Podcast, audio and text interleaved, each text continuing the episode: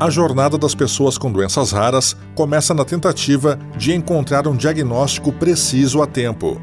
O caminho, porém, pode ser longo. Este é o assunto da reportagem especial Milhões de Raros, uma produção da Rádio Senado. E quem quer saber, a vida é tão rara, tão rara. 29 de fevereiro um dia que só acontece de quatro em quatro anos. Por isso, a data foi escolhida para a conscientização sobre as doenças raras, que afetam 65 a cada 100 mil pessoas. A estimativa é que 15 milhões de brasileiros possuam algum tipo de doença rara. Então, não seriam tão raras assim? É isso que sugerem especialistas, já que os pacientes das 8 mil doenças raras conhecidas pela medicina, quando somados, representam uma parcela significativa da população, cerca de 5% em todo o mundo. Cada doença com suas particularidades, mas unidas por serem crônicas, progressivas, degenerativas e incapacitantes e de difícil diagnóstico quando o paciente não é acompanhado por uma equipe multidisciplinar. Mércia Barbosa é mãe da Débora, hoje com 16 anos. Aos três, a menina foi diagnosticada com mucopolissacaridose tipo 1, a forma mais grave da doença metabólica que leva à formação inadequada de enzimas. Eu já era mãe de uma criança de 7 anos, aí engravidei novamente, até então tudo normal, né? Tive ela, é parto normal, é, é Natal, tudo normal, tranquilo. Só que com seis meses eu percebi que ela era diferente, né? Porque como eu já tinha outro menino, então eu já tinha mais ou menos uma noção. E aí eu fui procurando é, saber dos médicos o que que era, né? Ia nenhum, ninguém sabia, ia em outro, ninguém sabia. Entre os sintomas dos diferentes tipos de mucopolissacaridose na primeira infância podem estar a baixa estatura, aumento do perímetro cefálico e rigidez nas articulações.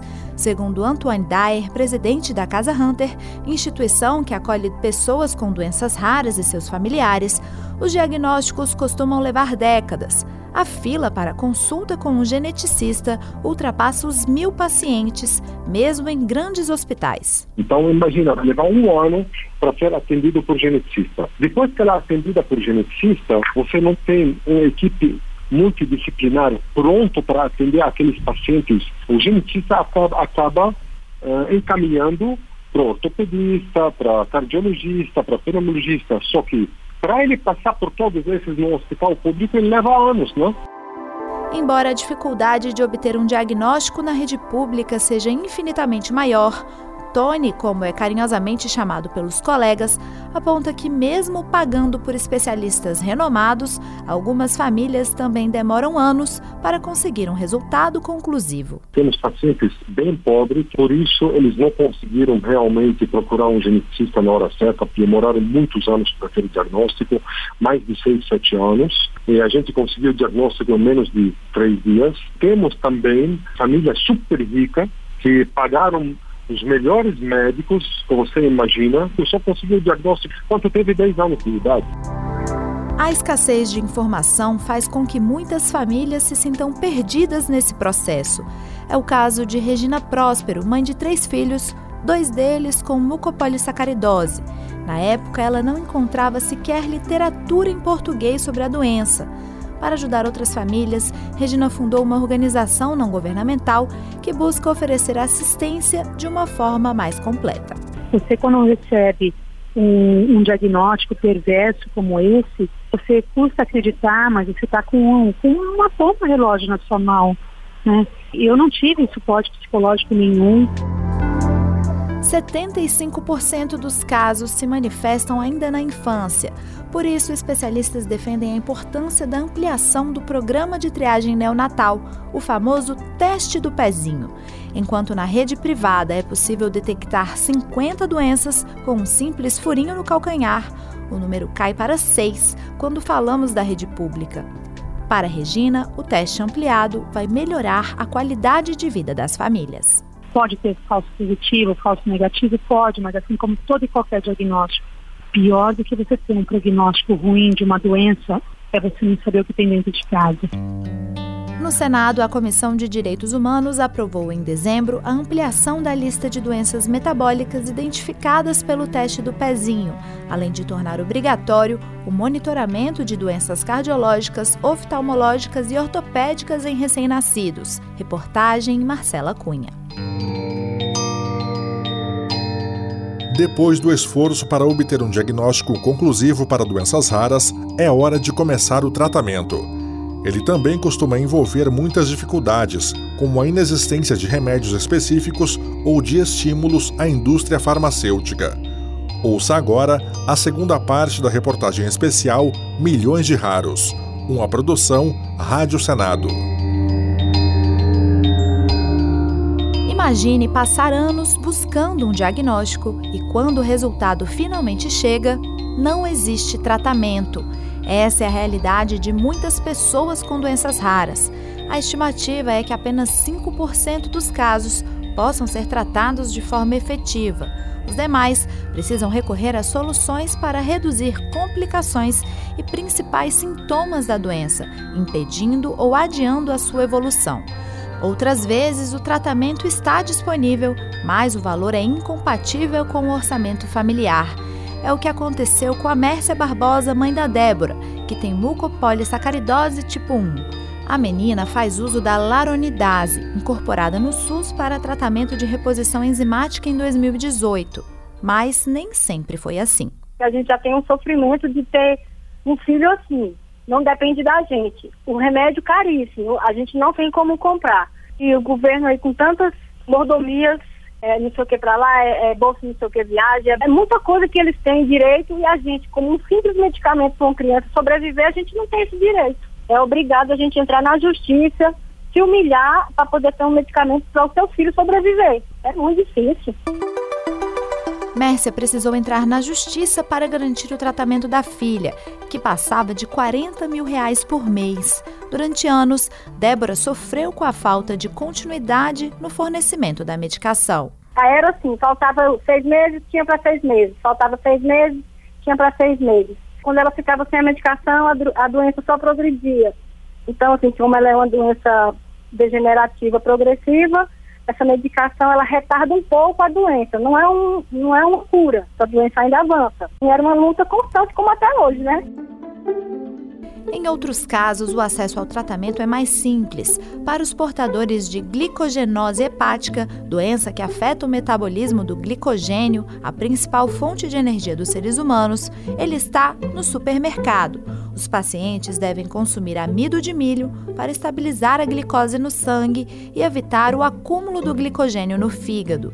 Porém, a quantidade de meio quilo de maisena por dia pode acabar pesando no bolso das famílias, como lembrou o senador Flávio Arnes, da Rede Sustentabilidade do Paraná. Glicogenose hepática, muito confundida essa doença com diabetes, né? O tratamento é através da maisena, né? E é um custo para a família você comprar um pacote de maisena no supermercado é uma coisa, mas comprar 50, 60, 100, 200 entre as dificuldades de ser raro, também está a falta de estímulo à indústria farmacêutica para a fabricação de remédios tão específicos. No Senado, uma proposta quer facilitar a importação de medicamentos, permitindo que o próprio paciente faça a compra, desde que em quantidades suficientes para uso pessoal. As empresas que importam esses remédios também terão menos burocracia para trazê-los para o Brasil, como explicou o autor do projeto, senador Álvaro Dias, do Podemos do Paraná. Objetiva mitigar, portanto, o problema de pessoas cuja saúde e vida dependem da importação desses medicamentos ausentes no mercado nacional e sofrem todas essas dificuldades impostas pela burocracia estatal. A proposta já foi aprovada na Comissão de Assuntos Econômicos e aguarda votação na Comissão de Assuntos Sociais.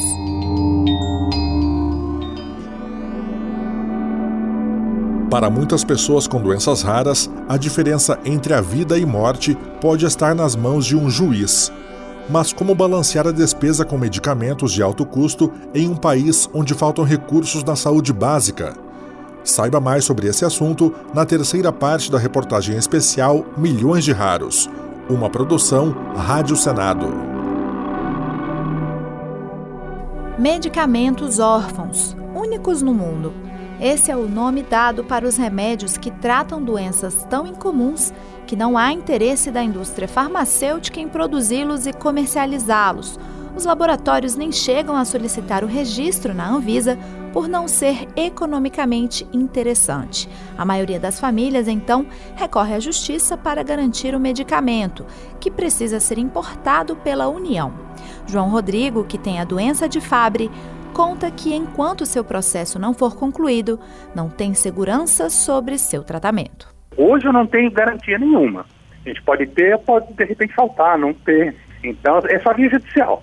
Se o processo sair, o juiz é ok, tudo bem. Aí eu fico tranquilo porque é um medicamento que eu vou tomar o resto da vida. Eu tenho que tomar o resto da vida.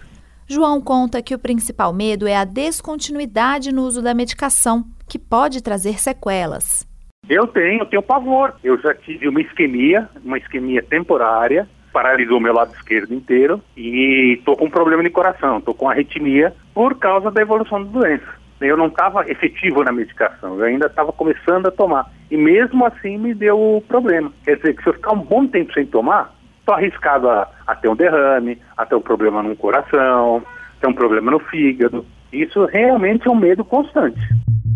Segundo o Ministério da Saúde, o orçamento de 2019 para medicamentos de alto custo foi de 5 bilhões de reais. A grande demanda por remédios é um dos fatores que contribuiu para o aumento exponencial da chamada judicialização da saúde. Segundo o Conselho Nacional de Justiça, houve um aumento de 130% no número de processos entre 2007 e 2018 nas demais áreas, o aumento foi de 50%, sugerindo que a saúde realmente foi um ponto fora da curva nesses 10 anos. Como a maioria das ações era movida individualmente, a União era obrigada a pagar o valor cobrado pelos medicamentos órfãos, sem nenhum poder de negociação. É o caso do Spinraza, utilizado no tratamento da AME, a atrofia muscular espinhal, que, antes de ser incorporado ao Sistema Único de Saúde, gerou demandas judiciais de mais de 115 milhões de reais para 90 pacientes. Para amenizar o problema, o Supremo Tribunal Federal decidiu em maio de 2019 que o Estado não pode ser obrigado a fornecer medicamentos experimentais ou sem registro na Anvisa. O ministro do STF, Alexandre de Moraes, entendeu que não se trata de negar direito fundamental à saúde, mas considerar que a arrecadação estatal, o orçamento e a destinação à saúde pública são finitos. O montante determinado judicialmente a poucos indivíduos, por mais importante que sejam as questões, mas esse montante é retirado do orçamento destinado a milhões eh, de pessoas eh, que dependem é do SUS. E não há mágica orçamentária mais de 40 mil ações aguardavam uma posição definitiva da Justiça sobre o assunto. A exceção à regra será justamente o tratamento de doenças raras. Ao serem incorporados ao Sistema Único, as medicações agora podem ser adquiridas com maior planejamento pelo Estado, com descontos para compras em larga escala. Para o Tony da Casa Hunter, a decisão foi um divisor de águas. Hoje já temos pai e mãe. Antigamente a gente não tinha nem pai e mãe, a gente era perdido. Mas depois dessa, dessa votação do STF a favor, eh, foi super importante para criar um norte, né? Como a gente vai trabalhar o presente e o futuro. Não é incomum que o acompanhamento jurídico faça parte da rotina das famílias com pessoas com doenças raras. Mas no caso da Regina Próspero, que foi junto com o filho Dudu à faculdade de Direito, o conhecimento adquirido foi fundamental para ajudar outras famílias. De repente me vi numa sala de aula aos 42 anos para ajudar o Dudu, mas eu falo que quem foi muito mais beneficiado com tudo isso fui eu, de poder ter tanto conhecimento que depois voltou para a causa que eu já militava. Foi muito bom. Dudu e a mãe se formaram em 2012, mas três anos depois, o rapaz decidiu encarar a universidade de novo. Dessa vez, sozinho. A condição que ele me deu: estou indo prestar vestibular, você vai me levar, vai ficar lá fora e eu não quero você perto de mim, porque eu, eu quero fazer faculdade sozinho. E foi. Eu realmente não fiz falta para ele. O apoio familiar é muitas vezes negligenciado no contexto das doenças raras, mas é preciso saber cuidar de quem cuida. Saiba mais sobre esse assunto na quarta parte da reportagem especial Milhões de Raros, uma produção Rádio Senado. É tão singular o jeito que me observa acordar e o meu cabelo não parece te assustar. Você incrivelmente não se importa. Se eu te chutar a noite inteira é singular. O diagnóstico de uma doença rara é capaz de transformar a vida de toda a família. É o que conta a Mércia, mãe da Débora. Aos três anos, a menina foi diagnosticada com mucopolissacaridose tipo 1, trazendo uma série de mudanças na vida da mãe. 100% ah, de mudança. Totalmente uma mudança radical porque, assim, eu trabalhava, depois que eu tive a Débora, que eu fiquei sabendo do diagnóstico, eu não pude mais trabalhar, porque é, consulta em cima de consulta, aí tem o tratamento, tem as crises quando ela adoece. Então, assim, meu tempo é 24 por 48 cuidando dela. A coordenadora das doenças raras no Ministério dos Direitos Humanos, Adriana Vilas Boas, tem como missão garantir que as famílias dos pacientes também recebam apoio. A gente não está cuidando só da doença, da parte medicamentosa, mas a gente está trazendo esse contexto social que é um paciente em sofrimento, é uma família em sofrimento. O que muitas vezes acontece é que alguém da família tem que largar os seus afazeres, o seu trabalho, né? Acaba diminuindo a remuneração da família para poder cuidar desse paciente. Então, hoje a gente trouxe esse olhar dos direitos humanos para poder conseguir manter né, os raros atuando em sociedade, trabalhando, estudando e também para cuidar dos cuidadores. A coordenação foi criada em 2019 para dar mais visibilidade ao tema e integrar as políticas públicas dos diversos órgãos do governo. Mas a história da Adriana com as doenças raras vem de longa data. Aos 18 anos, ela foi diagnosticada com espondilite anquilosante. A doença reumática afeta principalmente a coluna e articulações dos ombros, quadris e joelhos, gerando dores intensas, especialmente em repouso. Tendo vivido tantos anos com dor, Adriana não sabia que a maior delas estava por vir.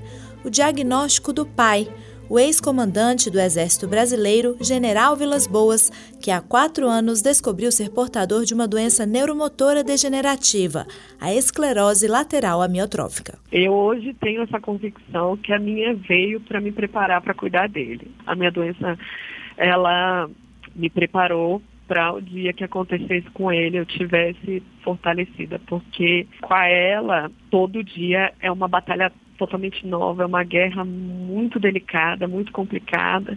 A gente é levado à exaustão extrema, a gente sempre fica nessa dúvida, eu estou perdendo, eu estou ganhando, a gente não quer ter o um olhar negativo para as coisas, a gente quer se manter vivendo positivo, mas tem horas que a gente está tão cansado. As famílias também precisam lidar com possíveis adversidades entre o casal. A estatística é cruel: apenas 22% dos lares não se desfazem após a chegada de uma criança com doença rara.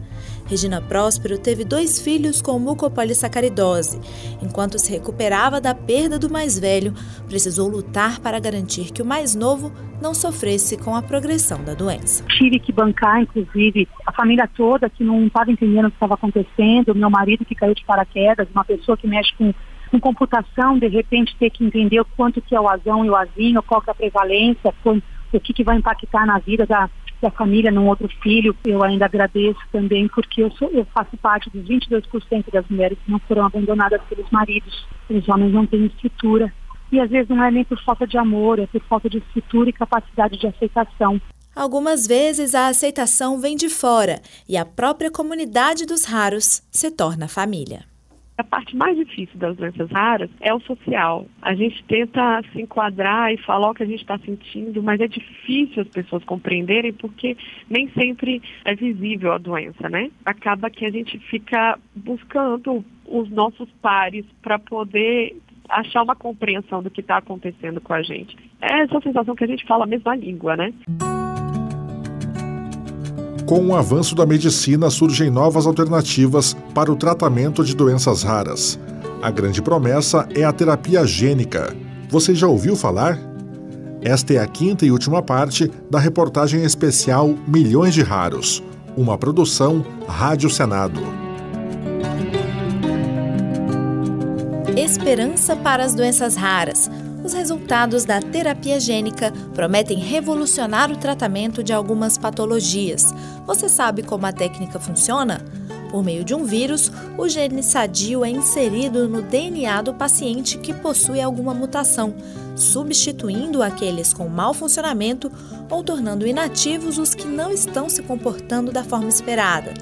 Como 80% das doenças raras têm a causa associada a um único gene, pela primeira vez é possível falar não apenas em tratamentos paliativos, mas em cura. O Tony da Casa Hunter pondera, no entanto, que faltam centros de referência capazes de operar essa tecnologia no Brasil. Todas as terapias avançadas estão na porta já, algumas delas estão chegando no Brasil. 90% dos centros habilitados hoje não tem como fazer terapia gênica nesses centros. Não tem como fazer manipulação de vetores, não tem como, não estão preparados para isso. Para isso precisam do laboratório específico, de investimento, de capacitação também de equipe humana para tratar. No último dia 18 de fevereiro, a Anvisa decidiu liberar as terapias alternativas para pacientes que já esgotaram todos os recursos terapêuticos. Agora eles poderão ter acesso a tratamentos de ponta, mesmo sem estarem vinculados a um ensaio clínico. Antigamente, essa era a melhor e às vezes a única alternativa, como conta a Regina Próspero, mãe do Dudu, que recuperou a visão perdida em decorrência da mucopolissacaridose em 2003 ele só está vivo por conta dessa pesquisa clínica. Ele sabia, e nós também, que ele não teria chance nenhuma de aguardar é, o livre comércio, né, o registro do medicamento no Brasil. Ele teve sorte de ser selecionado, mas muitos dos meninos não conseguiram. E foi muito cruel ver as crianças voltarem para casa sem ter o direito a um tratamento como eles deveriam. Para a coordenadora geral das doenças raras do Ministério dos Direitos Humanos, Adriana Vilas Boas, a decisão é acertada. Como a gente não tem ainda medicações que curam, a gente precisa tentar manter uma qualidade de vida, né? Pacientes raros, muitas vezes, ou sentem dor, sentem fraqueza. Outra novidade trazida pela tecnologia permite driblar a dificuldade do diagnóstico precoce um software de reconhecimento facial foi desenvolvido por estudantes da Unicamp em parceria com o Instituto Nacional de Pesquisa do Genoma Humano nos Estados Unidos. A ideia do projeto Crânio Face é reunir as principais características de síndromes genéticas. A taxa de acerto foi acima de 96%. A novidade é especialmente útil em países que não possuem recursos para realizar exames genéticos ou com poucos especialistas, como o Brasil. Segundo o Conselho Federal de Medicina, o Brasil tem apenas 305 geneticistas. Para a geneticista do Hospital da Criança de Brasília, Romina Soledade, o problema começa durante o curso de medicina. A falta da disciplina de genética clínica né, nas faculdades então, os alunos muitas vezes não passam, né, nos ambulatórios. Então, você não pode pensar em uma doença se você não sabe que existe, né? 80% das doenças raras são de origem genética. Por isso, em alguns casos, é feito um aconselhamento genético, no qual as famílias recebem informação sobre a probabilidade de a doença acontecer de novo na família, como explicou a geneticista Romina. O aconselhamento genético não é diretivo, tá? A gente não dá sugestão, não fala para o paciente o que tem que fazer. Quem determina se o risco é alto ou baixo é o próprio paciente. Atualmente já é possível optar pelo sequenciamento genético. Casais com predisposição podem, por meio da fertilização in vitro, identificar doenças graves, como hemofilia, doença de Huntington, fibrose cística, entre outras, quando o embrião ainda é um conjunto de oito células. Com a reprodução assistida, as chances de uma doença crônica ficam reduzidas a 5%. E para entender melhor o DNA do Brasil, uma iniciativa da USP quer mapear o genoma de 15 mil pessoas nos próximos cinco anos. Os dados serão cruzados com informações do Ministério da Saúde para, quem sabe, chegar mais perto de compreender melhor os riscos genéticos da nossa população extremamente heterogênea e descobrir o que torna cada um de nós tão raros. Você acabou de ouvir a reportagem especial Milhões de Raros Reportagem Marcela Cunha. Locução Marcela Cunha e Tiago Medeiros. Trabalhos técnicos André Menezes. Edição de Leila Herédia. Você pode ouvir a reportagem completa no site senado.leg.br barra rádio ou no seu aplicativo de podcasts favorito.